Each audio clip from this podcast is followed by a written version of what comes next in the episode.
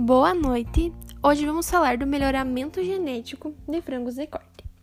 Bom, a avicultura industrial brasileira, ela tem se expandido a cada ano devido aos avanços tecnológicos nas áreas de genética. E o Brasil é o terceiro maior produtor de frangos. Bom, o melhoramento genético de linhagens avícolas, ela tem contribuído para a crescente eficiência da avicultura brasileira e é uma das áreas de produção animal que tem como objetivo obter uma população com genótipo superior para a combinação de características de importância econômica. E o melhoramento inicia-se com a escolha dos melhores animais para reprodução, métodos de cruzamento e seleção e também a importância econômica das características, parâmetros genéticos, o tamanho da população, a intensidade de seleção e os métodos de seleção e o progresso genótico esperado. E o intenso trabalho de seleção e melhoramento genético realizado nos últimos anos, então, permitiu o amplo avanço da avicultura no Brasil e é necessário que o objetivo e o critério de seleção sejam bem definidos para o programa de melhoramento genético animal funcionar.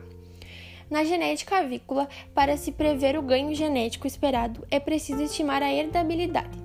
As variações causadas pelo ambiente podem ser grandes e economicamente importantes, mas não podem ser transmitidas à próxima geração. A variação genética é a que realmente importa pois é ela que possibilita os ganhos genéticos, que podem ser acumulativos de geração para geração. As raças que contribuem para a formação do frango de corte moderno são, pelo lado paterno, a raça combatente é inglesa e a variedade alvirrubra de penas brancas e vermelhas que, através de retrocruzamento, chegaram à linhagem branca dominante. E pelo lado materno, é, tem a pele branca recessiva, oriunda de raça, e o frango apresenta a pelagem branca devido à dominância da linha do macho. E o melhoramento genético avícola ele é dinâmico, onde os estudos comparativos entre linhagens não representam tendências permanentes para as características avaliadas, pois o frango de corte evolui continuamente e seguirá ganhando peso.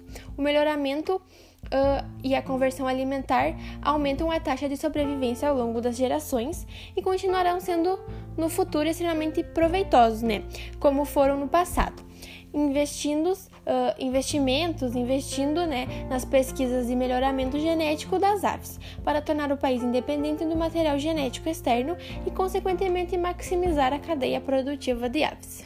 Então, ficamos por aqui. Muito obrigada!